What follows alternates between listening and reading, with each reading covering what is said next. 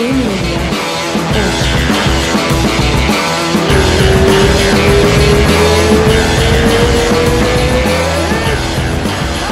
a gente tá ao vivo.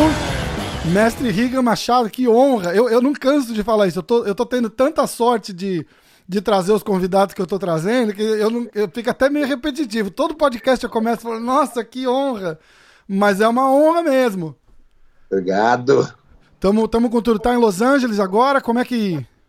Não, eu tava uh, no Colorado, uh, aí eu fui lá, dei um seminário rapidinho, um dia e voltei. Eu Ah, moro em Los Angeles. Isso, isso.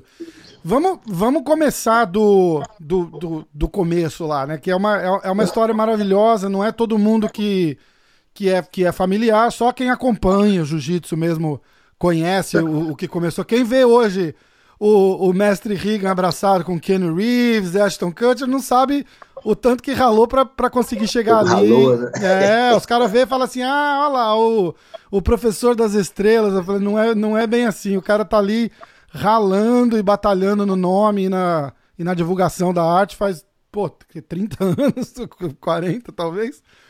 Vamos começar. Como é que veio, é, mudou do Brasil pra cá? Vamos, vamos voltar lá atrás naquele, naquele começo, lá na garagem do Rorion, praticamente. Ah, a história foi simples, né? Eu estava no Brasil, eu, tava, eu tinha uma namorada na época, né? E conversando com a minha namorada, a gente chegou a uma conclusão, pô, vamos.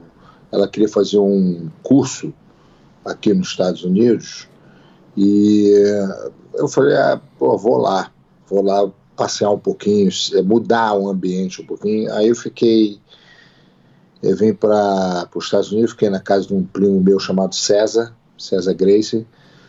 Aí fiquei lá um tempo, aí depois eu gostei de São Francisco, mas tive a oportunidade de começar a falar com o Rory. E eh, o Rory tá precisando de ajuda. Isso, isso quando? Já, isso era o quê? Uh, 80 e pouco, 90 e pouco? 80 e pouco. É. Aí uh, eu, o Royce estava sozinho quando eu cheguei, o Rico tinha chegado na mesma época. Aí o, o Royce estava dando muita aula, estava até meio estafado quando eu cheguei. Eu falei, pô, Royce, eu te ajudo aí tudo.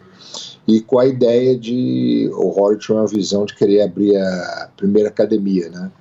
Então a, a gente começa, dava aula de 8 horas da manhã, cada meia hora tinha um aluno, tipo umas 20 aulas privadas E, por e, dia. e, é, e, tudo, e tudo particular, tudo um a um, né? Era, Era- é tipo o- de meia hora, assim, aula de defesa pessoal, tipo uma aula básica de. Uhum.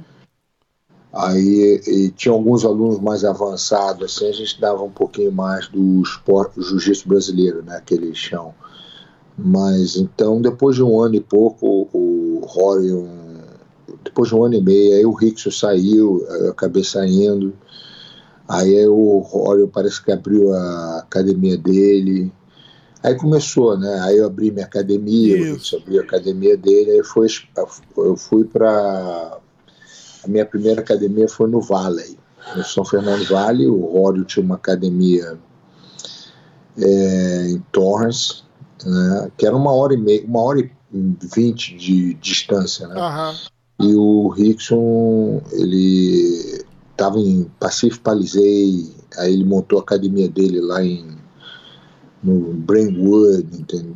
Aí começou, né? Aí começou aquela começo do jiu-jitsu Aqui nos Estados do Unidos. crescimento é, do jiu-jitsu. Aí veio o UFC, aí do UFC explodiu. É, é, muito, é muito legal essa história, porque a, o- os, os precursores do, do, do, do jiu-jitsu aqui, né? Você vê, você vê o que o jiu-jitsu virou hoje e, e- e é um. É um tá, tá assim. Tem cara que já consegue, se, mesmo sem abrir escola, né? Porque antes era assim, o cara virava um faixa preta, um faixa preta muito bom. Não todos, claro, mas alguns, né? Um faixa preta muito bom. O sonho do cara ou era ir pro MMA e lutar, ou abrir a academia dele e, e- e fazer disso um estilo de vida. Hoje você vê cara que vive de competição, praticamente, né? Não tem, não, não foi pro, pro MMA e só compete. E os caras estão fazendo uma grana. Você aqui no, eu, eu tô em Nova York, aqui no, no próprio Renzo tem o Gordon Ryan, tá? Esses, esses meninos têm uma carreira, uma vida e uma situação financeira completamente é, que não era, isso não era real há, há 10 anos atrás. Né? Então, é, é, é o, o, movimento que, que começou e, e, a explosão. O próprio UFC deve ter é, da, ajudado. O UFC cresceu demais. Eu acho que o UFC foi o. É, desculpa que entrou. Claro. O UFC foi a explosão. O, eu acho que divisor de águas, né? Que... Foi o que, com a vitória do Royce, eu me lembro que depois disso eu recebi ligação para dar seminário no mundo inteiro, graças a essa explosão que teve no UFC, que deu uma chance de introduzir o jiu-jitsu super bem rápido, né? Uhum. Então, na época, como só tinha pouca gente, tinha eu, o Rickson, o pessoal assim, então foi uma uma explosão para a gente muito grande. Então a gente teve a chance de, de ter uma boa fase assim de trabalho, assim viajando, dando aula, introduzindo e, e para quem estava naquela época procurando vocês como referência para aprender, também deu muita sorte, né? Porque era, era um grupo que, que até hoje é um grupo seletíssimo de, de, de, de mestres da, da, mais alta qualidade, como poucos no mundo. E, e, o pessoal, apesar de não ter ideia disso na época, eu tava até falando com o mestre Rorion ontem sobre isso, falei, o cara passa, tá lá, um cara do Rio de Janeiro na garagem, o cara não faz ideia quem quer. É. E, e, e, a isso. sorte que ele tá tendo, né, da, da, da, oportunidade. Aí chega lá, tem você, tem o Royce, tem o Rory, tem o Rickson. O cara fala assim: ah, tem quatro brasileiros lá, estão ensinando. E o cara não tem noção da, da história por trás disso, né? Do, é. Dos nomes, das lendas. E e, e, eu acho que a, a, qualidade do, do jiu-jitsu de vocês naquela época foi o, o, o principal é, motivo que, que ah, chama para seminário e faz aqui, não sei o quê, porque se, se, pega uns caras que sabem mais ou menos e que vieram para cá, de, de repente tinha mudado o curso da história toda, né? Não, é. Foi, foi uma, eu foi uma que, alinhou perfeito. Que é, para mim é um privilégio, né, ter a chance de fazer uma participar de uma evolução, né, da arte marcial, mas e uma, e uma fazer, revolução, né? E de uma e fazer o que você gosta, né? Acho que na vida é importante você fazer o que você ama. É, o pessoal fala, você faz o que você ama todo dia, não é nem trabalho, né? É, vamos, é. vamos curtir. Os seus irmãos estão todos aqui nos Estados Unidos também? O, eu, eu, sei que o Jean-Jacques tá. É, eu, eu quando vim, é, quando, é, voltando ao tempo aqui, eu me lembro quando o Chuck Norris, eu fiquei amigo do Chuck Norris, e o Chuck Norris me ajudou a abrir minha primeira academia. Eu, eu ouvi essa história, sensacional. Aí o Chuck Norris, gente boa pra caramba, ficamos amigos, aí dava aula pra ele na casa dele, aí ele tinha um. Fazia um ponta em filme, tudo do dele, não fazia? Fazia, fazia. É, Texas Ranger, né? A gente é, fez é. um. Walker. Eu fiz uns três episódios, meu irmão fez oito episódios. E teve um que ele botou todos os irmãos juntos. Que legal. É, mas a, voltando ao passado, o Chuck Norris era o dono de um mall, abriu o mall e no Grand Open, lá quando abriu a, a, a inauguração né, do mall, ele falou: Vou lá fazer a demonstração com você. Aí botou no LA Times que ia fazer a demonstração lá com a gente, veio mais de 5 mil pessoas. Nossa Senhora. Então, em um dia, eu assinei 250 alunos.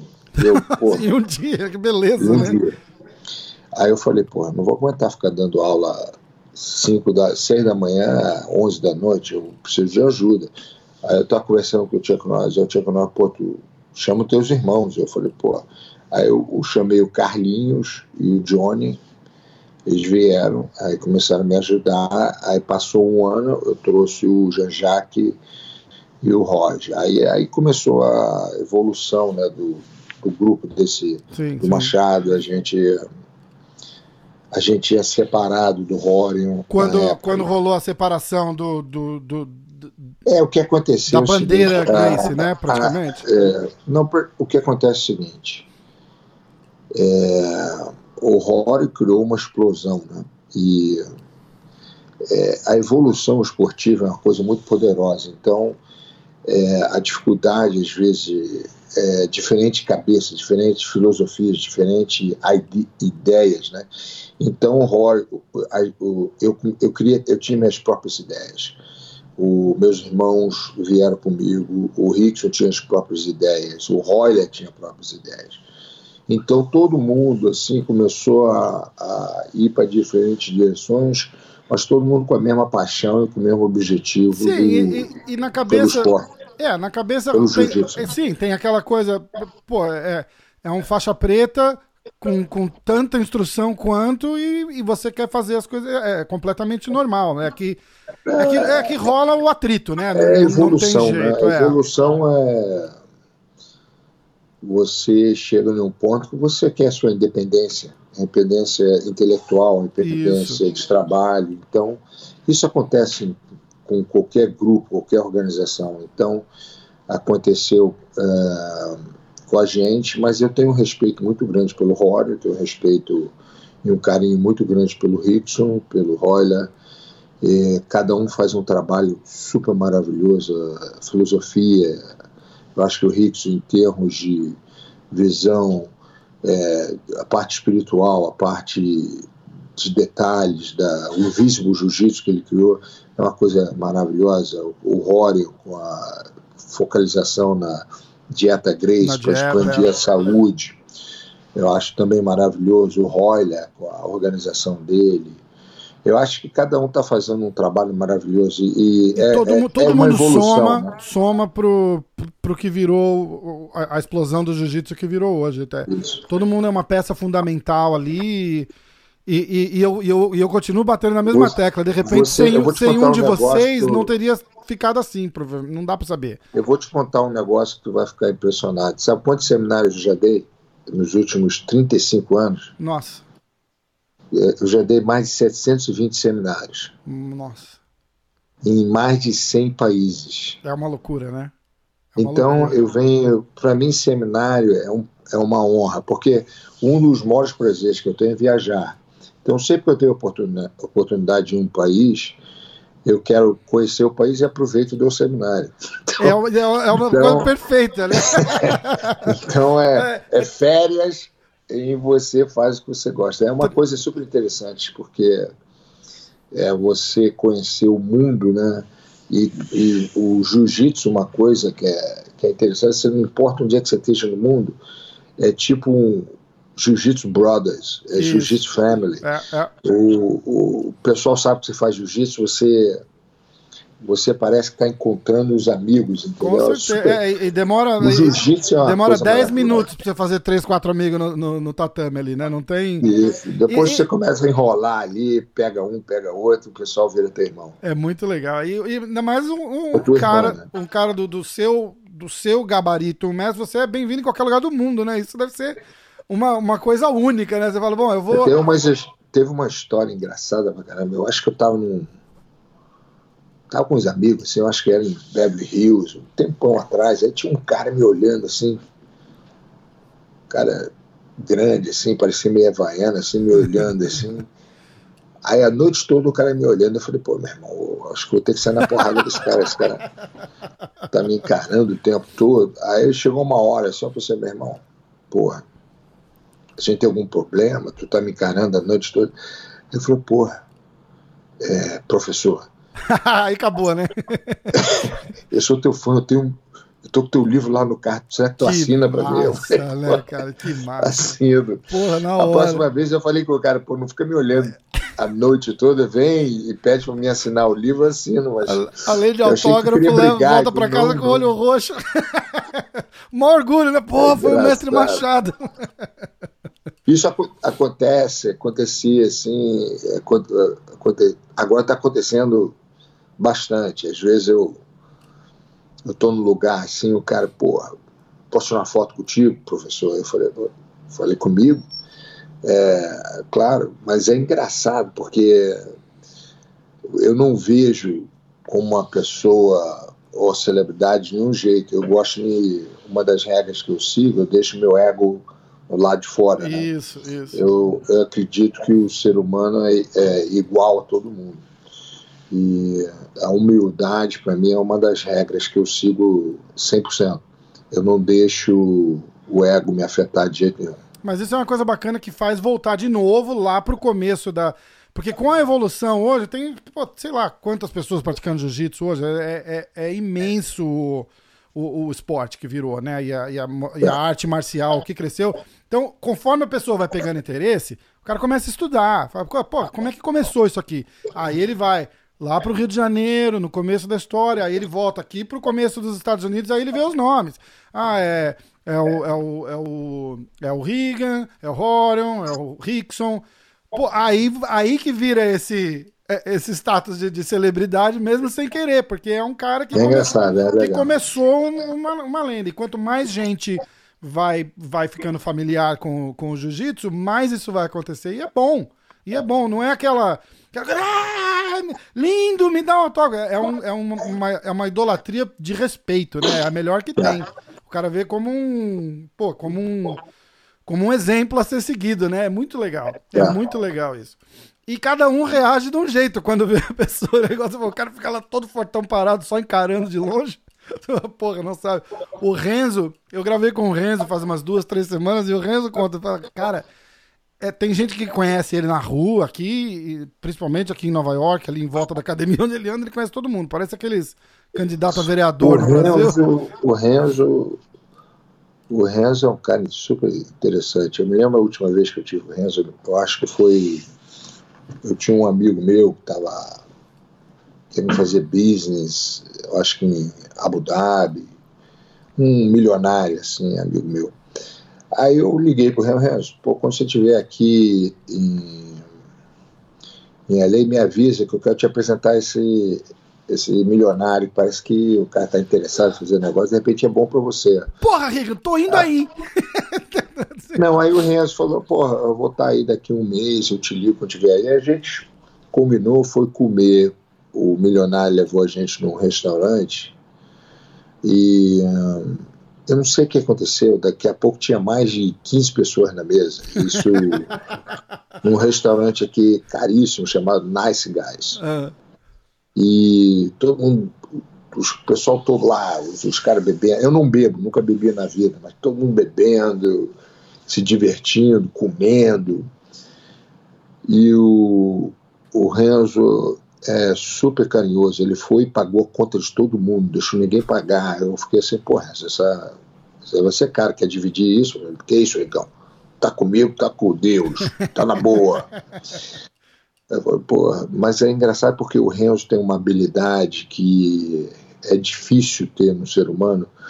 Não importa onde ele esteja, todo mundo, ele agrada todo mundo, ele, ele tem um carisma que é uma habilidade que nasceu dele. Acho que, que é impressionante. A, onde ele vai, ele sabe como envolver as pessoas, sabe como conquistar as pessoas. Sou, hoje em dia me tornei, porque eu cresci com o Renzo. Né? Uhum.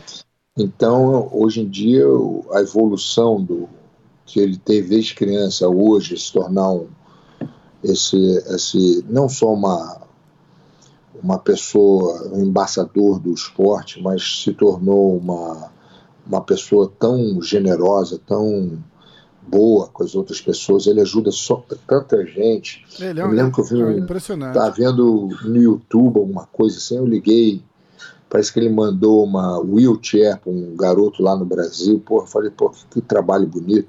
Isso, isso, isso é uma coisa que me ajuda a criar respeito pelo ser humano. Uma, quando uma pessoa quer ajudar outras pessoas e através do sucesso dela, ela usa isso como uma plataforma para ajudar é. outro ser humano. Eu acho que isso que é, é que a coisa mais importante para mim é o seguinte: para você chegar e você ir na academia dar uma aula de mostrar umas técnicas, isso, aquilo, é legal, eu respeito, é um bom professor, isso tudo, mas o, o, a pessoa que tem essa habilidade em usa o, essa força que ele tem de, de ensinar, mas não ensinar só o esporte, mas ensinar o outro ser humano a se tornar um, uma pessoa com confiança, se tornar um, um melhor ser humano para o mundo, tornar aquela pessoa um bom pai, um bom é, uma pessoa saudável. Então, ao momento que você usa essa habilidade que tem, você tem essa força que você tem de ser um bom professor,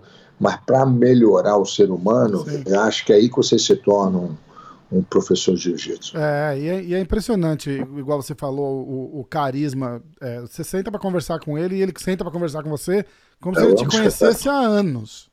Há anos. Assim, ele senta. É, eu, acho, eu acho que o futuro do Renzo vai ser política, eu acho. Eu tô achando não, que já, o Renzo tá meio, vai se tornar um. Já tá no gancho ali, virou embaixador daqui da. Daqui a pouco eu não duvido nada. O Renzo lá, presidente, o novo presidente, Renzo presidente Grace. Grace, né? Porra, já pensou como, Brasil. como é que vai ser isso daí? Eu quero ver aqueles discursos no Senado, como é que vai ser. O que, que é, rapaz? Vem aqui, vem aqui, eu vou te enfiar a mão na cara. O único medo de ele se tornar presidente é que ele estrangular os outros presidentes. rapaz, vem aqui, eu te, te pego no pescoço. Rapaz, vem aqui. Ele contou a história da briga com, com, o presidente da França. Foi, foi, foi assim, foi sensacional. Ele é maluco, mas é um maluco do bem, né, cara? Isso é que é legal. Ele é, ele é, um, cara, ele é um cara demais. E, e ele passa uma energia, assim, eu, eu costumo falar, aquela academia dele, independente dele estar tá ali ou não, que ele, ele, ele tá ali poucas vezes na semana, porque, pô, super ocupado, viaja pra caramba, mas tem a energia dele ali. Você entra lá, é, você fala, cara, não, não é só por tudo que representa, né? Porque, pô, é uma, é uma academia. É, é que nem oh, ir para Los Angeles e treinar na sua. Eu posso é, falar um negócio? Eu acho que a academia do Renzo é a academia de, de jiu-jitsu mais de sucesso nos Estados Unidos. Eu acho que que a academia deve ter, eu acho que não estou enganado, mas deve ter mais de 1.500 alunos naquela academia. Provavelmente. É, eu Provavelmente. acho que o Renzo, como academia, e é, de super sucesso. Virou uma, virou uma referência. Eu estava ouvindo num podcast aqui um cara, é um lutador falando, e, e, ele falou: pô, fui passar uma semana em Nova York, fiz uns contatos lá tal, e fui, fui treinar. Falei, pô, vou fazer uns treinos de jiu-jitsu aqui no Renzo, né? assim, terça-feira, 9 horas da manhã, 100 pessoas no tatame. Ele falou, porra, ninguém trabalha aqui, não? o cara não, não tá acostumado. E lá é assim mesmo, todas as aulas de manhã, não importa, não importa o dia, não importa a hora, já tá, tá, tá, sempre cheio lá. É uma, é uma loucura. Mas tem uma energia boa, que você entra lá, você fala, cara, não é só pelo, pelo templo, né? Que você fala, pô, tô no, no Renzo Grace New York City. Você fala, tem um vibe muito legal que, que, que só tem lá. Eu, a próxima vez que eu for em Los Angeles, eu vou, eu vou fazer questão aí em Beverly Hills e, na, e, e conhecer a sua, apertar sua mão, a gente fazer. A minha, a minha eu sou academia, faixa azul, mas eu sou bravo, viu? A minha academia é uma é uma coisa que eu não sei nem te explicar o que que aconteceu, o que está acontecendo. Por exemplo, eu vou te dar um exemplo. Por exemplo, quando eu tinha uma academia em Redondo Beach, academia deve ter quase uns 400 a 430, 450 alunos. Estava lotada. Uhum. Academia grande. Mas não sei porque um dia eu fiquei meio saturado. fiquei saturado porque eu, eu dava aula de 6 da manhã às 10 da noite e final de semana dando seminário, adorava dar seminário. Mas chegou uma hora que você depois de 10 anos, 12 anos, 13 anos, é, você dá uma estafada. Sim. Você. Eu, eu fiquei. Aí alguma, eu, eu comecei a pensar, eu, eu tenho que mudar um pouquinho esse meu esquema, que está muito desgastante é, é, mentalmente, fisicamente. E eu não sei o que me deu. No dia seguinte eu vendi a academia. Eu vendi para um aluno meu, Uh, aí dali eu falei, o que, eu vou fazer? Eu vou ter que fazer alguma coisa diferente. Aí eu abri uma academia em Beverly Hills, uma academia de locação super cara, é, seis vezes mais cara o metro quadrado da academia que eu tinha. E aí eu falei assim, meu irmão, vou, eu não vou aguentar essa academia muito tempo, não. Vou aguentar no máximo um ano se a academia. E eu, eu comecei a ver que não tinha lugar para parquear. Se não vir. E aqui isso é um problemão, aí, né? Aí o pessoal, eu, comecei... o pessoal no Brasil que não é que não é familiar aqui, aqui nos Estados Unidos, se não tiver lugar para estacionar o carro na porta da parada, a chance de dar certo é muito pequena, né? Eu só tenho três parques para visitas, eu não tenho mais do que três. Então eu comecei a pensar, meu irmão, como é que eu vou sobreviver? Eu tenho que botar nessa academia no mínimo uns 400 alunos para break even. É. Aí eu fiquei pensando, cara, roubada que eu meti. Aí o meu primeiro aluno foi um cara chamado Ashton Kutcher, que é um ator Aí o Ashton Kutcher foi. O pessoal conhece bastante ele. É, pô, é, é ex-marido da Demi Moore, cara muito famoso. Isso. Aí, na época, ele tava fazendo um show de televisão, acho que é o Two and a Half Men. Two aí ele Man. foi. Ele entrou no lugar do Charlie Sheen, né? É, aí ele foi. É, é, ele foi escreveu um cheque para mim. O estúdio mandou um cheque. Aí só ele, só tinha ele como aluno na época é, foi meu primeiro aluno, mandou um cheque de 9 mil dólares na época para mim. Aí eu olhei assim, porra, 9 mil dólares? Aí ele falou, Riga, não se preocupe, não é eu que estou pagando, não, é o estúdio. Então eu boto o preço de estúdio, que geralmente esse é o preço que a gente paga. Eu falei, pô, um ah. aluno está pagando 9 mil dólares. eu falei, é por mês ou é por muito. aula aqui? Só para a gente deixar claro, né? Não, ele pagava mais ou menos 500 dólares por hora uhum. quando ele treinava comigo.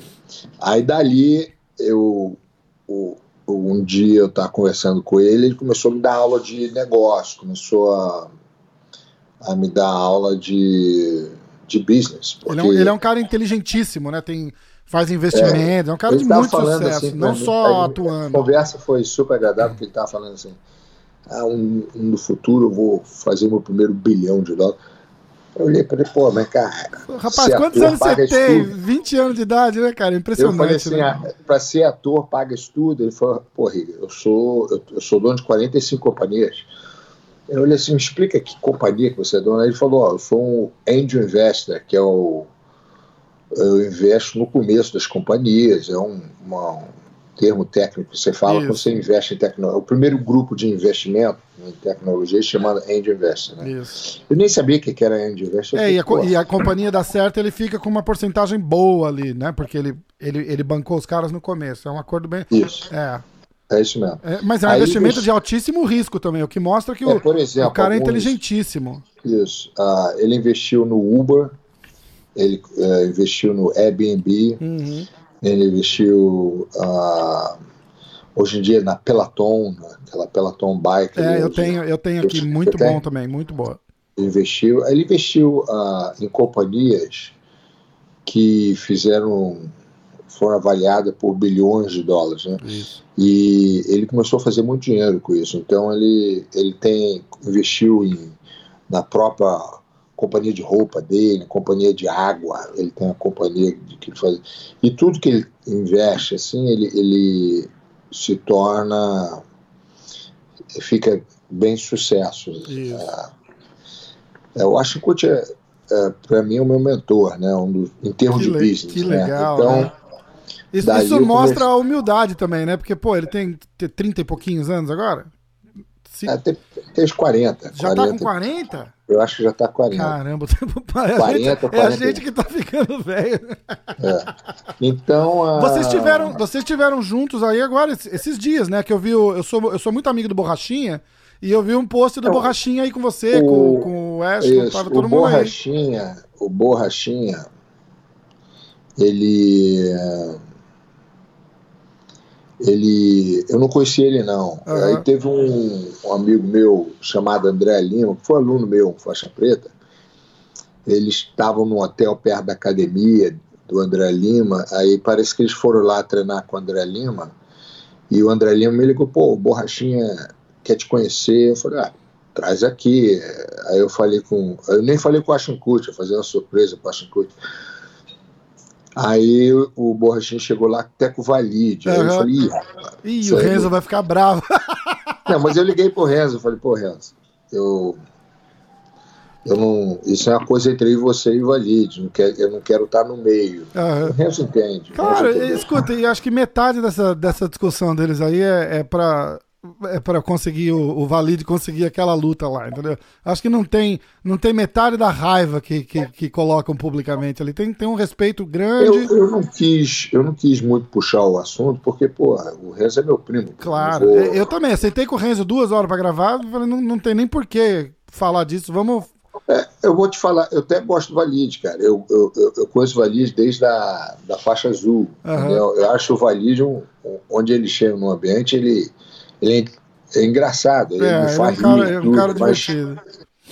Mas é uma, eu acho que isso é um problema de passado, entendeu? Um problema que eles devem ter no passado que o, teve um documentário do Raio. Isso, foi aí que, foi falou, aí que começou. Aí parece é. que, pô, tu fala do irmão que acabou de é, morrer. É foda. É aí foda. cada um tem uma visão, entendeu? Então, mas eu acho que. Eu acho que, que o Renzo está num nível de trabalho, o Vali está em outro nível de trabalho. Acho que para mim, eu acho desnecessário essa luta. 100%. Eu, eu, eu falei para eles, eu falei, é... escuta, tem que, você quer, quer lutar? Faz uma exibição de jiu-jitsu, alguma coisa que o pessoal ia apreciar do que vocês dois saírem na porrada. Não tem... Não, não, ninguém precisa disso mais hoje, né? Tá todo mundo bem, não, bem de grana, bem de nome. O, o Renzo tá no nível de trabalho, nível de... de eu acho que o Valide também, o Valide tem um promotor de evento. Eu acho assim, pô, entendeu? Eu, eu acho desnecessário. É, a, palavra, a palavra você acertou na lata, é vezes, é desnecessário. É, deve ser pessoal, porque eu, eu, não, eu, eu, não sei, de repente, eu não sei qual é a razão, mas. Eu, eu acho que é, é, eu acho que é um pouco, um pouco pessoal, assim, sei lá, 20% pessoal e 80% é promotion, entendeu? Tanto que a luta não é. saiu, porque parece que o Valide, o Valide queria fazer a luta aí no Brasil, no, pelo Jungle, alguma coisa assim e ofereceram é. pelo One e ele não quis. Então é assim, ele quer, ele quer um, é, é, tem que ser uma combinação de tudo, não é só a raiva, entendeu? Tem, tem que ter a raiva, mas tem que dar dinheiro, tem que ajudar a promover. Um claro, pô. Por isso que eu falo, a raiva não é tão grande Ninguém assim. mais sai porrada de graça, não existe mais. Claro, pô, não existe. Tá, tá aí os caras chegaram aí com, com o Ashton Kutcher pra, pra fazer um treino. Pô, o Borrachinha ficou botei... impressionado. Ele falou, pô, eu fiz um treino com o Regan, cara. Eu falei, pô, demais. É, o Borrachinha é gente boa. Eu, eu, ele, eu achei ele bem humilde, bem. Muito. Bem uh, habilidoso também. Eu vi ele mostrando as técnicas com o Ashenkut lá. Eu achei que ele tem um joguinho bem justo, assim. Eu gosto, até falei assim, pô, eu tô impressionado que você é bom professor também. Aí ele falou assim, não, eu gosto de lutar. Eu falei, não, você explicou bem as técnicas. Uhum.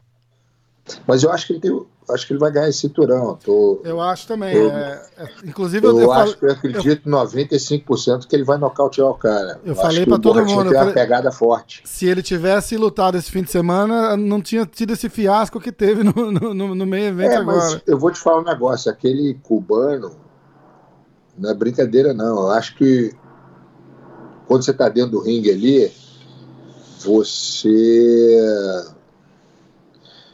a pressão é outra, entendeu? Então é. o cara jogou o máximo que ele podia para não ser nocauteado e, e ganhar a luta. Ah, então, sim, o Adesanya, uma, né?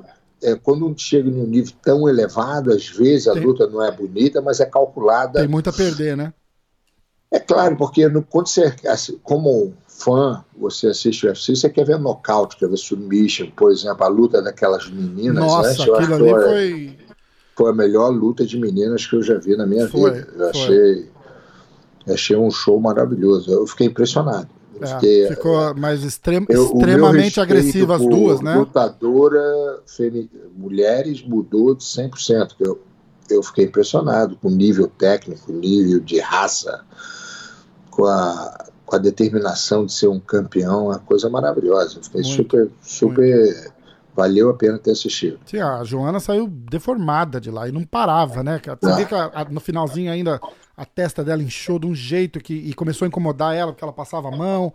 E, mas não, não diminui, não tira o pé do acelerador um minuto ali, né? Um show de, é. de igual você falou, de técnica, de garra, de, de vontade mesmo. Impressionante. E o. E, então, e essa luta do, do, do, Romero com a Desana, a expectativa era que o Romero fosse com tudo pra cima, porque, pô, é. o cara tá com 43 anos de idade, é, é a é... última chance do cara, era o que todo mundo ficou esperando. É, eu tava conversando com, com os lutadores, assim, o que acontece é o seguinte: chega uma hora que tá ali dentro do ringue, tu às vezes não é a mesma coisa você assistindo lá de fora, entendeu? Às vezes o cara tá querendo uma, vem com uma ideia, de repente muda a ideia no meio da luta, às vezes eu, eu achava que ele, se eu fosse o treinador dele, eu falava, meu irmão, bota para baixo e é. senta a mão, porque o cara mais alto assim vai ficar mantendo a distância de você. Pois é. então, mas, mas é, é, é o, o campeão ganhou da maneira estra estratégica. estratégica. Não é, é a, mais, a luta mais bonita de assistir, mas ele ganhou mas, o cinturão. É. Vamos ver se na próxima luta ele. Que vai ser contra o Borrachinha. Vai ser contra o Borrachinha. Vai ser né? contra o Borrachinha. Ele vai ter que eu se acho mexer. que aí o Borrachinha, Borrachinha vai nocautear ele. É, eu também acho. Eu também acho. Ele, ele, o ele... Borrachinha, eu acho que o Borrachinha vai partir para cima. Vai, o Borrachinha não para. Você olha assim. Eu é, acho que ele não é, perde essa oportunidade, touro. não, de ficar joguinho técnico, ele vai não, pra, ele, ou ele ser nocauteado ou nocautear. Isso. Que era o que eu ia falar agora. A gente, como fã, é, a gente, eu como fã, é fácil analisar, assim, porque você é, chega lá, cê, eu queria que o Romero fosse. Porra, ô Romero, quando vai ser a última. A, quando vai ser a, a, a, tua próxima oportunidade de tentar se aposentar campeão? Nunca, cara. É agora. Vai com tudo. É. e vai pro matar ou morrer, porque você vai se você for nocauteado, botando uma pressão, não fica nem tão feio. O cara, tipo, porra, o guerreiro, né, cara? Pô, acontece. Foi, pegou um, sobrou um soco ali pegou o cara, mas você vê que o cara tava indo para cima. Agora, o, o campeão ficar na, naquele jogo tático que tá certo para ele, ele quer preservar, ele não é um. Não dá para ser descuidado ali. Mas o desafiante ficar no mesmo jogo tático, porra, aí fica, aí fica complicado. Concordo. Como é que foi esse, esse, esse. A gente tava falando do Ashton Kutcher agora. Como é que foi essa história com, o, com o Keanu Reeves pro, pro John Wick e, e treinou? Ah, não, cara, eu vou te falar tudo, a história é minha. Por exemplo, a minha paixão. Eu faço o que eu amo, né? A minha paixão. Então, a outra paixão que eu sempre tive veio pelo meu pai. Meu pai, o relacionamento que eu tinha com meu pai, meu pai me adorava é, fala, pô, filho, vamos ali assistir um filme. Ele adorava o Charlie Bronson, o Paul Newman, ele adorava o Clint Eastwood. É, então eu estava sempre com ele. Um momento especial que eu tinha no relacionamento com meu pai, ele sempre levava para o cinema, sempre me levava para ver um filme. Ele, ele, era o companheiro dele de cinema, né, de filmes ou televisão, assim, um show maneiro. Assim, ele, ele sempre me chamava assim, a gente ficava conversando sobre o filme depois. Então, eu sempre tive essa paixão. Então, uh, um dos. Quando abri a academia de, de Hollywood, aconteceu uma coisa bem esquisita que mudou o meu destino e minha maneira de pensar. Por exemplo, eu, eu comecei a ter várias celebridades entrando na academia, treinando essas coisas. Aí mesmo uma vez que veio a Hollywood Report, a Verizon, que são jornais especializados na indústria de Hollywood, local Isso. aqui em Hollywood. Aí chegaram lá e me ligaram, falaram, pô, a gente queria fazer uma entrevista. Eu falei, pô, você quer fazer uma entrevista com algum aluno? não, queremos fazer entrevista com você. Aí eu, eu não entendi, comigo? Eu falei, é contigo. Aí eles foram lá na academia, aí eu perguntei, por que vocês escolheram fazer a, a entrevista comigo? Ele falou, pô, Rica, você é o professor número um do mundo de celebridade. Você dá aula mais para celebridade que qualquer outra pessoa do mundo. Aí, aí aquilo me. Quando ele fez o artigo, a minha vida começou a, a acontecer uma coisa diferente. Aí começou a acontecer pessoas me ligando para ajudar, tipo um ad, advisor, né, de, uhum. no filme, porque a evolução do jiu-jitsu, a nova geração de de coreografia, de pessoas que fazem as lutas, eles começaram a querer adicionar mais jiu-jitsu, adicionar. Ah. Aí eles queriam um professor de jiu-jitsu para ensinar os atores, essas coisas todas. Aí comecei porque, com... Sem te cortar, mas já cortando, porque isso também tem a ver com a, a, a popularização do, do esporte, do UFC. É, Aquelas a, cenas de filme de, de 10, 15 anos atrás você olha aquilo hoje e fala assim, porra, imagina, isso aí não existe, né, que o cara tá fazendo. Então tem que ficar mais é, real também, eu né? acho que tudo é uma evolução em todos os Sim. campos, né? Uh, o UFC ajudou a evoluir a, as lutas na indústria de Hollywood, né? uhum. Então, uh, eu comecei a, a o primeiro, eu fiquei amigo do Paul Walker, uhum. é, através do professor dele que me apresentou o Franjinha, ele morava em Santa Bárbara, Aí me apresentou o Paul Walker, o Paul Walker, quando estava na minha região, vinha dar uns treinos. Aí o Paul Walker sentiu que eu estava interessado a conhecer essa indústria, ele me chamou para trabalhar em, no Fast and Furious 5, né? Que legal. Velozes e Furiosos. No Velozes e Furiosos, isso. Aí eu fiquei com ele lá, é, com o Paul Walker, fiquei uns 15 dias trabalhando com ele lá, gente treinando todo dia, me apresentou pro Van Diesel, me apresentou pro pessoal lá do, do Velozes Furiosos. Sim. Aí fiquei amigo do Van Diesel, aí depois o Van Diesel deu uns treinos, aí o Van Diesel me chamou para um show dele, aí depois, mais tarde, começou, aí recebi uma ligação do, do, de uma, um estúdio de de filme de ação chamada é, 8711, que é onde eles é, onde é um filme especializado, é um estúdio especializado só para fazer filme de ação. Uhum. E fizeram os 300 com Gerald Butler, isso, isso, isso. E fizeram pô, todos esses filmes da Marvel, de Capitão América, os uhum. caras eles sabem como fazer ação do filme, todo aquele trabalho. Uma, uma referência no, no, gênero, né? Aí eu fui com ele lá, ele tava. Ele tinha acabado de fazer o, o, o John Wick, o primeiro. Uhum. Aí o cara que estava ajudando eles era um faixa preta nosso.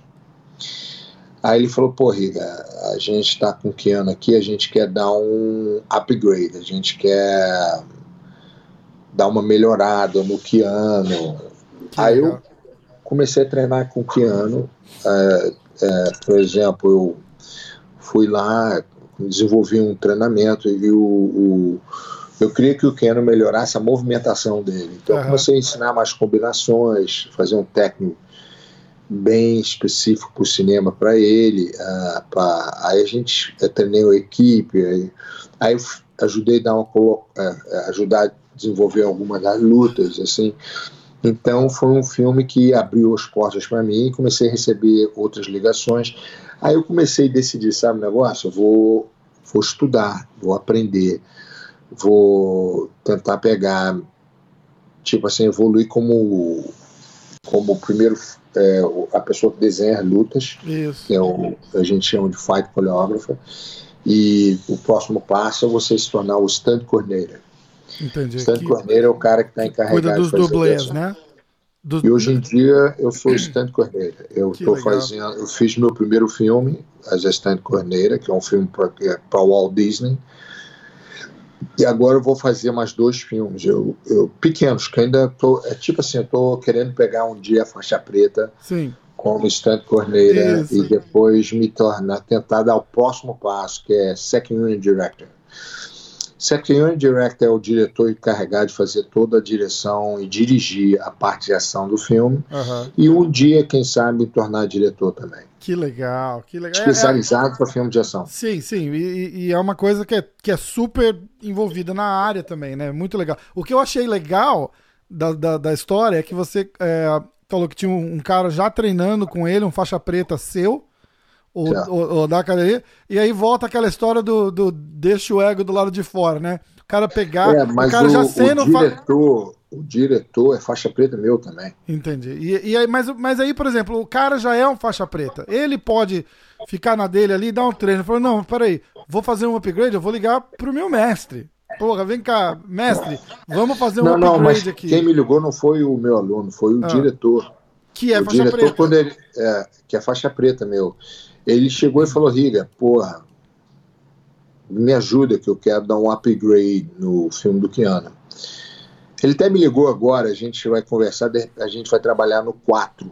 Vai ter o ah, John Wick legal. 4 agora. É, então eu, a gente. Que, o, esse ano o Keanu Reeves está fazendo Matrix. Pois é, eu, eu, eu ia falar, vem, eu ia falar disso agora. Tá falar de, de sequências, né? Ele é o de sequências boas, né? Porque, pô, fazer sequência todo mundo consegue, mas manter é. ali o, o interesse e, e, e, a qualidade, né? Porque você já assiste é. o segundo torcendo o nariz, né? Aí você assiste o terceiro, você fala, ah. e aí você fala, pô, é bom, muito bom e muito legal, né? E o Matrix, então, vai, vai estourar de novo. Aí ele vai fazer o Matrix e a, assim que acabar o Matrix, ele vai, começa o treinamento para ele fazer o John Wick 4. Né? Que legal. E essa essa, essa mudança para Beverly Hills, de a, aquela aquela coisa, porra, tô, tô, tô cansado, tô. E tem muito a ver com a tua qualidade também, né? Você quer estar tá envolvido e dando ah, a aula, por isso que causa não, aquela. Por exemplo, o jiu-jitsu é, é minha base. O amor que eu tenho pelo jiu-jitsu. Sabe por que eu me apaixono pelo jiu-jitsu ah, todo dia? Eu sou um eterno aluno. Como assim um eterno aluno? Eu sou um, um faixa branca de jiu-jitsu que vem fazendo jiu-jitsu durante muito tempo. Então, eu a partir do momento que eu me boto como aluno e estou sempre aprendendo, o jiu-jitsu é sempre uma novidade. Eu vejo uma posição nova, eu pego meu faixa preta, a gente começa a estudar aquela posição. Isso, isso para mim é uma Disneyland, eu amo fazer que isso. Legal. E como eu dou seminário aberto, estou sempre viajando, para mim é importante estar sempre bem informado do que está acontecendo a, com a geração atualizado, nova. Atualizado, né? É, e por exemplo, mas a vantagem que eu tenho, eu estou aprendendo, continuo aprendendo, mas eu tenho conhecimento do passado. Sim. Então, eu tenho o conhecimento desde a época do começo até hoje. Então, isso te dá uma força, é, como professor, inacreditável, porque você tem um. Eu, tô, eu, me lembro da época, desde o Hélio Grace, do Carlos Grace, Hollis, eu treinei com esse pessoal todo, e hoje em dia continuo aprendendo com a geração uhum. nova também. Então, para mim, é, eu me sinto um privilegiado estar numa posição dessa, entendeu? É. Apesar que eu, eu, eu, hoje em dia já já estou aposentado em termos de competição. É quando foi a última vez que, que, que você competiu? Ganhou, Cara, ganhou o Pan-Americano, é, final, é, não, finalista no Abu Dhabi, não é? O que acontece é o seguinte: a coisa mais importante para mim é o, é o mais importante que eu é o fogo que você tem na tua barriga. Eu, a razão que eu fui um campeão na minha época, que eu, porque eu treinava seis horas por dia. Uhum. Eu fazia 40 rolas por dia, me embolava 40 vezes. E 24 horas era pensando em competir, mentalmente, né? Sim e querendo pegar, porque eu, a coisa mais gostosa para mim não era medalha, não era título, a coisa mais gostosa para mim era o, você olhar no ringue do outro lado, tem um cara que vai estar tá treinando para te ganhar e tu falou, vamos embora, vamos entrar na guerra, aí tu vai no meio do ringue, entra naquela guerra e quando você ganha te dá um prazer tão grande. Eu imagino. Que aquele prazer que eu tinha era minha, o meu vício. Uhum. Então, uh, esse era o prazer. Eu sempre procurava alguém para lutar que me desse essa sensação. Se eu lutasse com um cara que eu sabia quem ganhar, que ia ser luta fácil, eu, ou, ou, ou, lutar no campeonato pensando em medalha, eu não era o meu prazer, uhum. não era a coisa mais importante para mim. A coisa mais importante para mim era tentar lutar com pessoas que me trouxessem esse tipo o, de emoção. O desafio, luta, né? É, é, é, o prazer de vencer. Então, uhum. isso é o maior, para mim, na época que eu lutava, era o maior prazer que, que o ser humano pode ter de, em termos de emoção, né? O accomplish de uma vitória, Sim. de um battle, né? É, Você um gladiador. Então, isso é um. Eu era viciado nisso, né? E eu tinha um amor por esse processo de sempre ser um faixa branca é, de estar tá sempre aprendendo. Né? A coisa mais gostosa, toda, toda semana eu pego os meus faixa preta, tipo uns 10 faixa preta, sento assim, vem cá, o que, que é novo aqui? O que, que vocês escutaram? Pá, vamos sentar, vamos. Aí tem uns faixa preta meu que vive no YouTube, porra, eu vi essa técnica aqui, que não sei o quê. E o engraçado é que o nome das técnicas hoje é, é, me faz rir, porque é, olha essa técnica aqui do Ed Bravo. Do Ed Bravo, eu ia falar agora, o Ed Bravo é o rei dos nomes. Né? É, eu falei, como assim? tu dá choque no cara quando tá lutando? Aí, pô, é engraçado pra caramba. Mas, que, mas é evolução, porque o nickname nas posições é interessante porque você, a posição se torna com sucesso da quantidade das pessoas que estão tentando aplicar essa posição no evento, que você, por exemplo, a berimbola, né, que é um um nome engraçado, a Bessa, ela se tornou super famosa porque todo mundo está tentando fazer Benny Uhum. Então, se torna uma, uma posição é, popular. É, é. Então, é, é, o De La Riva, por exemplo, que ele chama a guarda do De La Riva, Entendeu? Por exemplo, eh, tem aluno meu, porra, olha aqui essa posição Ezequiel. Aí eu, per eu pergunto para o aluno, tu sabe por que se chama Ezequiel? Eles nem sabem. Eles, entendeu? Uhum, Ezequiel uhum. era um judoca, é. eu conheci ele, ele treinou lá na. Era um judoca que surpreendeu vários lutadores de jiu-jitsu durante o treino, fazendo essa, esse estrangulamento. Uhum. Aí o pessoal, ah, tá. Então como, isso é vantagem. Como o De La Riva, né? Fala assim, ah, é, da onde é vem? Vem do cara que, que popularizou voltar, a vantagem de voltar no passado e ver todas essas exposições. É, eu estava eu tava com o, com o mestre Silvio Bering, a gente fez um também, e, eu tava falando. Silvio Bering, como é que ele tá, hein, Ele tá rapaz? tá demais. Pô, ele, tá, ele tá trabalhando com. Ele tá fazendo coisa com segurança pública. Ele, ele criou. Eu, eu, me lembro dele bem. Eu era muito amigo do irmão dele, do Marcelo. Do Marcelo. Inclusive, é. o Marcelo, eu, eu faço o podcast uma vez por semana com o filho dele, com o Kiwan. O Kiwan, a gente vai gravar daqui a pouquinho. O Kiwan tá lá em Londres pô, com, com o Roger. Pô, gente boa pra Demais, demais. Pô, a, a, gente ele é faz é como o... se fosse meu filho também. A gente... É, então, ele foi treinar, ele queria ter gravado aqui com a gente hoje, mas tava naquela. Falou, porra, espero, não espero. Eu falei, ó, vai fazer tuas coisas, porque ele tá com luta marcada também, né, cara? Eu falei, ó, vai, vai treinar, vai fazer tuas coisas e a, a hora que, que, que for para fazer eu te dou um toque. Aí eu ainda te, até avisei, mas ele devia estar tá no, tá no treino lá. A gente vai gravar daqui a pouco, fazer o, o breakdown do, do UFC do fim de semana e a gente tá tentando fazer uma, uma, uma vez por semana, pelo menos, juntos. Ele tá mudando para os Estados Unidos, aí vai ficar, aí vai ficar mais fácil. Que ele tá morando lá em Nova York pra treinar? É, não, ele vai, ele vai para Vegas e vai, vai dar uns treinos em Vegas, aí vem para Nova York, faz uns treinos aqui. Ele tá pensando em ir pro, pra São Paulo, dar uns treinos no Demian Maia também. Que tem, é. um, que tem um treino bom lá. Ele tá, ele tá botando o, o pé na água, como eles dizem aqui, pra, pra, pra, pra começar essa jornada dele no, no MMA. Então, mas é. eu, eu falando com o Silvio, com o mestre Silvio, e eu tava falando, é, é impressionante você voltar no tempo lá no Rio de Janeiro e pensar que tava. Não, eu, sempre, eu sempre gostei do Silvio. O Silvio sempre foi um cara. Assim, eu adorava conversar com cara muito inteligente, né? muito, né? Você muito. conversa com ele assim, ele tem uma, uma conversa super agradável, sempre bem evoluído no, no histórico do jiu-jitsu, na filosofia. Sim. Ele veio do pai dele, do irmão, né? O irmão Marcelo Beren é um amor de pessoa. É. E ele, e ele tá, ele tá com, com, com segurança. Tipo, é jiu-jitsu pra, pra law enforcement, pra, pra quem eu, trabalha eu com segurança. Com Marcelo, eu lutei com o Marcelo duas vezes. Ah, é? É.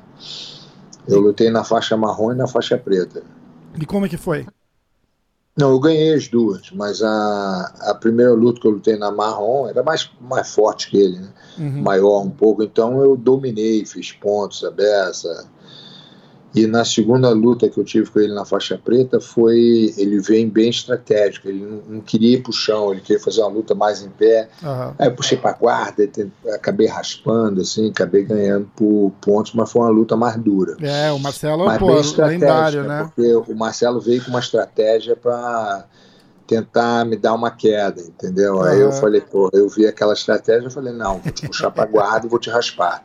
Aí no finalzinho eu acho que eu raspei, fiz os pontos suficientes uhum. para ganhar a luta, mas ele a estratégia dele foi perfeita. Marcelo Bering é, foi uma honra ter lutado com ele, porque o Marcelo Bering, como lutador, é um cara histórico, né? Ele Muito. é um cara assim que tem, eu acho que para mim o Rickson dos faixa preta do Rickson, Rickson teve faixa preta maravilhosa, mas para mim o Marcelo foi um dos grande faixa preta do Rickson. É, assim, com certeza. É, ele é, ele é, nunca conversei com o Rickson sobre isso. Eu tive, eu tive aí na Califórnia no ano passado e fiz uma aula com, com, com o mestre Rickson. E, mas eu não cheguei a conversar com ele sobre, sobre isso. Eu tava, eu tava em é. êxtase, assim. É. Mas... Não, o Rickson, o Rickson, o Rickson é meu professor, rapaz. O Rickson ele é uma grande evolução no meu jiu-jitsu, não só meu, mas do meu irmão Jean-Jacques. Uhum. O Rick dava aula pra gente, assim, individual. Eu ia na academia dele lá, de, no mínimo uma ou duas vezes por semana, assim. Ele me ensinava os detalhezinhos. Então, é. meu jiu-jitsu, eu me lembro que deu um upgrade muito técnico, né? É. Muito evoluído. Até que um dia a gente teve que lutar. Puta. Aí eu falei, pô, vou ter que lutar, vou perder meu professor, porra. Aí a gente fez uma luta lá, aí foi mais, mais uma lição de estratégia, né? Que o Rickson, eu vim cego, né, para querer ganhar. Claro. E o Rickson deu uma aula, praticamente a luta, acabou ganhando, mas foi uma aula estratégica, né? Ah. Que ele, eu ataquei, ataquei, ataquei, ele esperou a hora certa para fazer a, a volta e, e, e, dominar a luta. Mas eu vou te falar um negócio: o Rickson, para mim, é, é um cara maravilhoso. É um, sempre que eu encontro com o Rickson, é, o histórico, a motivação, porque uma das coisas que me fez tornar quem eu sou como lutador foi a admiração pelos lutadores que estavam de sucesso na época, era o Rickson para mim e o Holt, Holt uhum. Grace. Né? Então esses lutadores para mim que eram os caras que eu queria entender para seguir o, o, o, passos dele, né? Os passos de como se tornar um, um um grande lutador, como se tornar um grande embaixador como lutador. Então eu, eu admirava muito o Rickson. E para ter lutado com o Rickson, hoje em dia, para mim, foi, foi uma honra né, ter lutado com um samurai como Rickson. É. Você, para mim, foi uma experiência maravilhosa que eu vou ter pro resto da vida. É um cara que abraça todos os aspectos da. Não só a é, luta, o, si, o treino, o né? O, eu vou te falar, eu tive muita, muitos bons professores. Por exemplo, eu fui o primeiro faixa preta do Carlos Grace, né? O Grace Júnior, que é o da Grace Barra Sim. e, e. E o Carlos Grace é, é, um bom líder, é um bom é, professor como te dá a direção certa para você se tornar um campeão. É um, é um mestre que provavelmente graduou mais, vamos por um termo bem popular assim, mas é o cara que graduou mais superstars do, do jiu-jitsu, acho, né? Da, da, da, da, da geração, o Carlos Gracie Jr. O, o, Carlinhos, ele. Ele. Eu me lembro desde a época que a gente. A gente teve uma briga, assim. É, hoje em dia, no passado, por visão de business diferente, uhum. a gente acabou se separando. Eu comecei em Machado, ele hoje em dia Barra Grace e tudo. Mas eu tenho um respeito assim pelo trabalho que ele faz, pelo das coisas que ele realiza. Ele é um o que ele fez pelo esporte jiu-jitsu é, foi uma coisa maravilhosa, entendeu? Graças a isso tem Sim. milhões de pessoas hoje competindo e, e tem academias tentando produzir novas gerações de campeões. O Carlinhos Grace teve uma uma foi o, a pessoa que evoluiu, ajudou a evoluir o esporte de um nível muito internacional, muito uhum. e se tornou um excelente businessman, tem uma organização maravilhosa, entendeu? O outro professor que eu também admiro muito que eu tive foi o, o Crowley, Crowley Grace. Sim. O Crowley Grace, para mim, muita gente aí, que não dá tanta aula como dava antes, mas eu acredito que foi um dos melhores professores que eu já tive é, ele é um cara que, em termos de estratégia, de luta, e não existe. Eu acho que é um dos melhores estrategistas que eu já vi na minha vida. E o Rickson, como ele fala o Invisible Jiu-Jitsu, os detalhes que ele te ensina, foi que me deu a finesse né, do, uhum. do Jiu-Jitsu. Uh, o Hillion Grace, por exemplo, que eu, que eu treinava, era mais um como um, um parceiro de vida, né? A gente crescendo junto. Ele tinha uma, a, a gente fala, uma guarda, né? Que dificilmente eu vi alguém conseguir passar aquela guarda. Ele tinha uma defesa que era de uma, uma coisa de outro mundo. Então eu aprendi muito a me defender uh, por baixo, a guarda pelo Hillion. O Hillion tem. E o Hillion, para mim, é um, é um, é um grande embaixador em, filosofia também. O Hillion está em Miami agora, né? Ele, ele tá, o é, Hillion, Hillion como professor e como hoje em dia eu falo mestre, assim, ele é um, um cara que ensina a melhorar as pessoas de um nível muito elevado. Sim. Ele é beyond do tatame. Ele a habilidade do Hillion não é só ensinar o jiu-jitsu, mas ele ensina o ser humano a se tornar melhor. Melhor O Hillion, nesse campo, é um, é um professor maravilhoso. Eu tive a oportunidade de ter os meus irmãos, cara. Meus irmãos. É, então, era, era, isso, era, isso, que eu ia falar. A gente vai começar a listar aqui a oportunidade. É, é, é, uma, é uma, geração incrível. Era isso que eu tava falando. Você tem, você tem quatro campeões dentro de casa com você. É uma loucura, que a gente montou tatame na sala treinava técnica, detalhes o dia inteiro. E aprende um e, com o outro e é, e é, uma coisa sensacional, né? É uma coisa é, que... Eu acabei virando fã do meu irmão, mais, um dos meus irmãos mais novos, Jean-Jacques. Jean-Jacques é, é de uma é habilidade. Jean-Jacques é incrível. A habilidade do Jean-Jacques, eu nunca vi isso na vida. Nunca vi. O Jean-Jacques, eu me lembro que eu, o, o Carlinhos, o Rickson, até eu, às vezes mostrava uma posição para ele, uma vez ele fazia a posição, já estava já tava aplicando a posição, já estava fazendo melhor do que eu ensinei ele. Aí eu falei assim, caramba, bicho, de onde é que essa habilidade veio? Para mim, eu sou, eu tinha que repetir a posição mil vezes para poder aplicar a posição de uma forma eficiente. É que eu, quando era pequeno, eu tinha um pouquinho de dislexia. Uhum. Então, eu, o meu método para aprender é através de repetição. Entendi. Então uh, eu tinha que estar tá sempre repetindo as posições, muitas vezes, para poder absorver de uma maneira que eu pudesse aplicar bem no treino, entendeu? Entendi. E então, hoje. Fala. Não, desculpa, continua. Então, para mim, a repetição é o meu método. Né?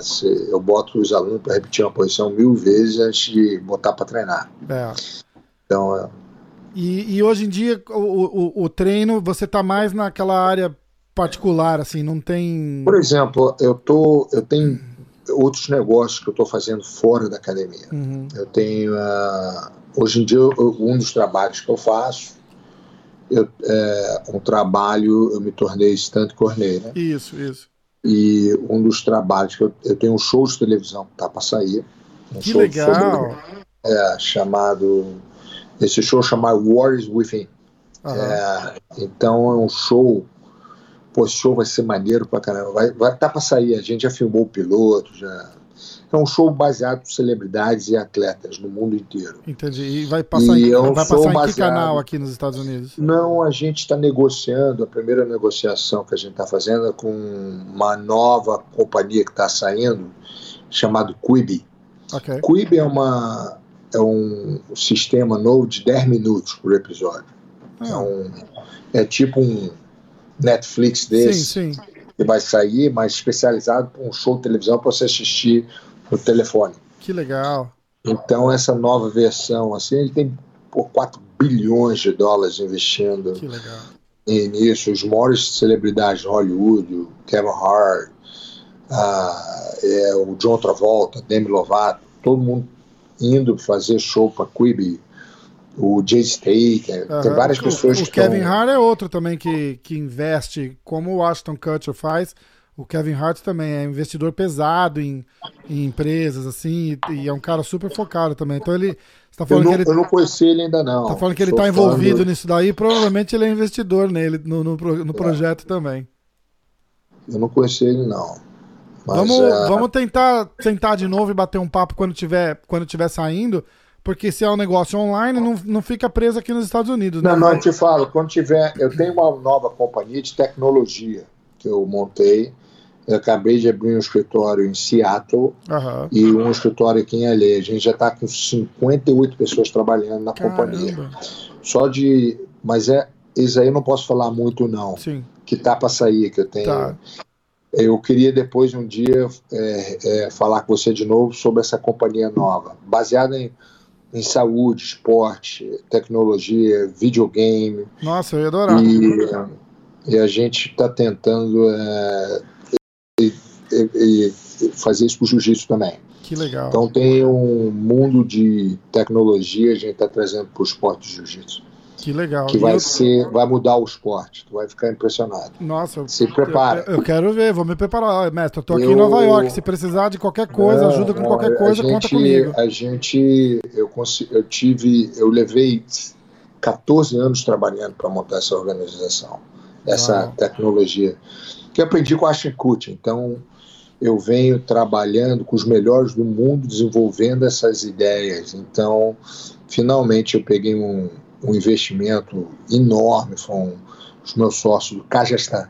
Hum. Foi para o Cajastan, eles investiram na companhia e o primeiro round né, foi milhões e milhões de dólares uhum. investidos nessa companhia e a companhia vai explodir. Que Se legal. prepara que vai vir um, uma evolução esportiva aí que vai mudar o mundo. Nossa, eu quero, eu quero muito saber. De repente você me conta um segredinho aqui depois que a gente terminar o podcast. Não, se prepara, Agora eu fiquei curioso. É que eu, a gente, é, a, a gente eu, eu, são quatro sócios uhum. e a gente é, assina uma confidentiality que a gente não pode falar. A gente tem que lançar o produto antes de. Entendi de falar, mas você vai, você, você vai ficar impressionado. Se então, prepara que vai vir assim uma, que lançar, uma, eu já estou impressionado e não sei nem o que, que é.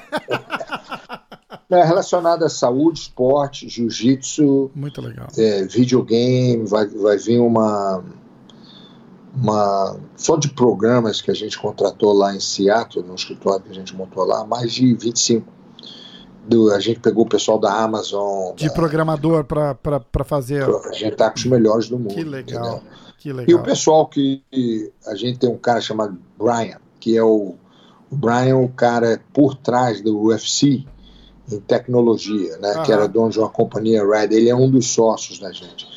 Mas o campeão, a, a mensagem que eu vou dar, que eu vou ter que ir embora daqui a pouco. Sim é, a experiência que eu tenho de vida, de participar dessa evolução é, emocional, espiritual que o jiu-jitsu me deu hoje em dia.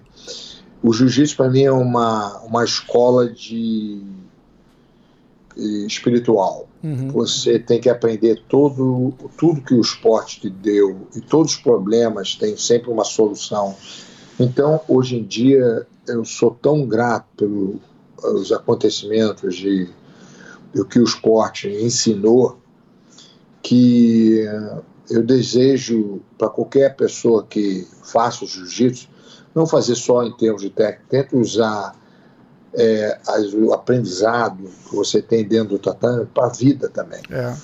Você, por exemplo, quando entra no tatame, aprende a disciplina, usa a disciplina para a vida. Uhum você aprende a, a sobre ficar, usar o teu time para te ajudar. Sim. Tenta fazer a mesma coisa fora de casa, tenta entendeu, usar a mesma filosofia para montar os teus amigos fora de casa, entendeu? A positividade de se tornar um, um bom pai, um bom amigo, um bom é, tudo que você puder, entendeu?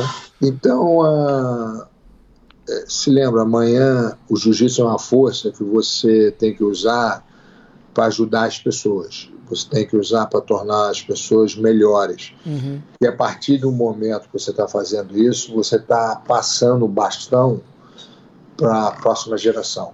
Então, eu acho isso é a mensagem que eu, que eu mando para esse pessoal que é apaixonado pelo jiu-jitsu da forma que eu sou. Entendeu?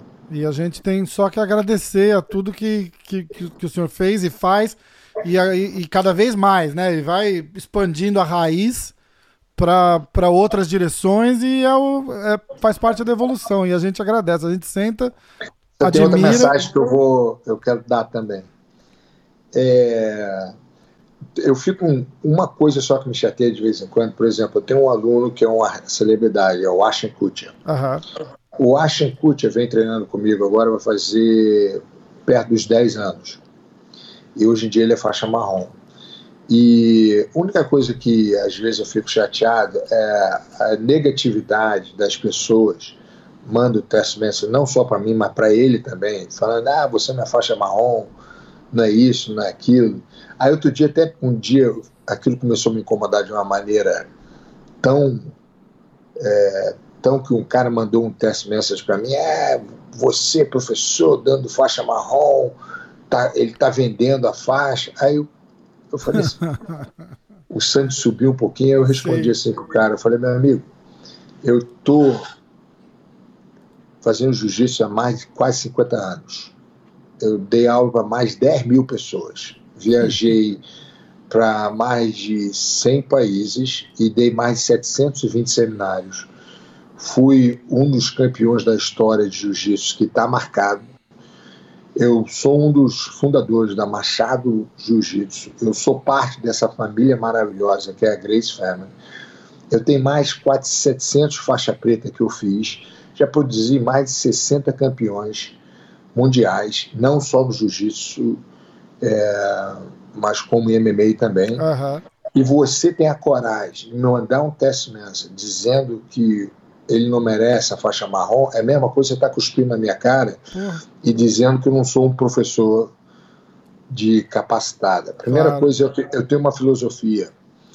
A minha faixa é, tem duas faixas que eu acredito. Tem a faixa que você pode vender e tem a outra faixa que é, é, é, é sangue, suor e honor. Uhum. A minha faixa tem que ser dada assim.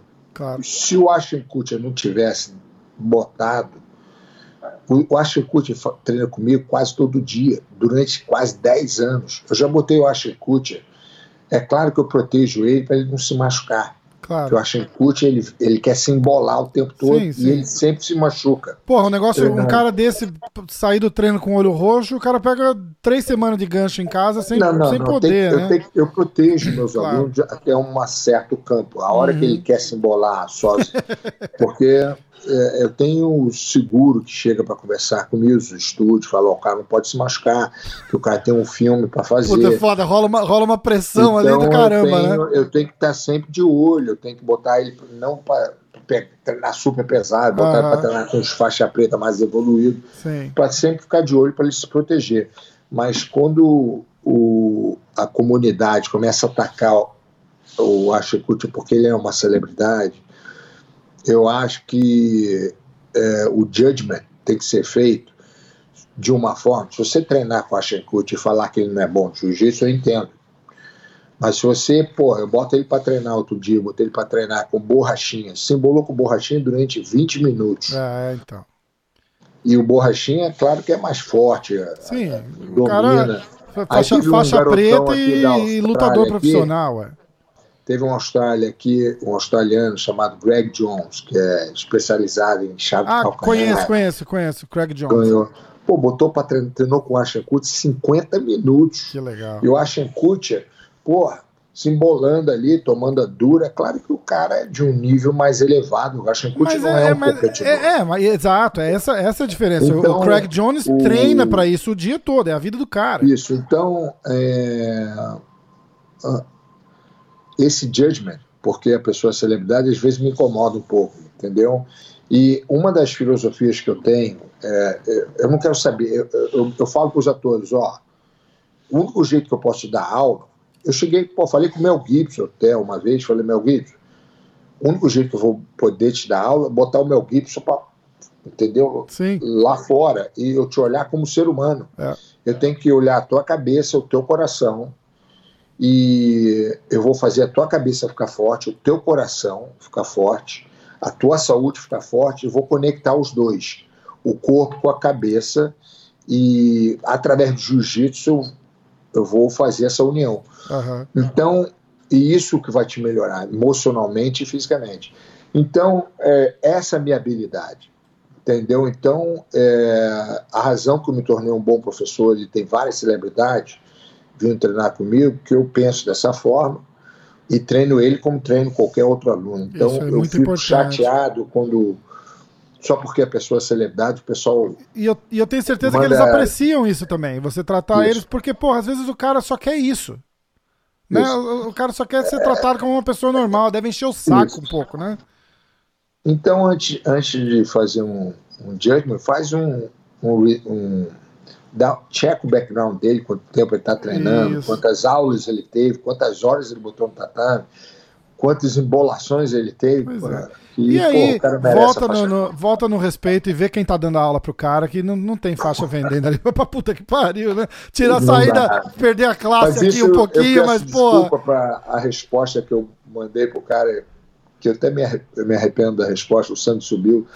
Eu falei, ô oh, rapaz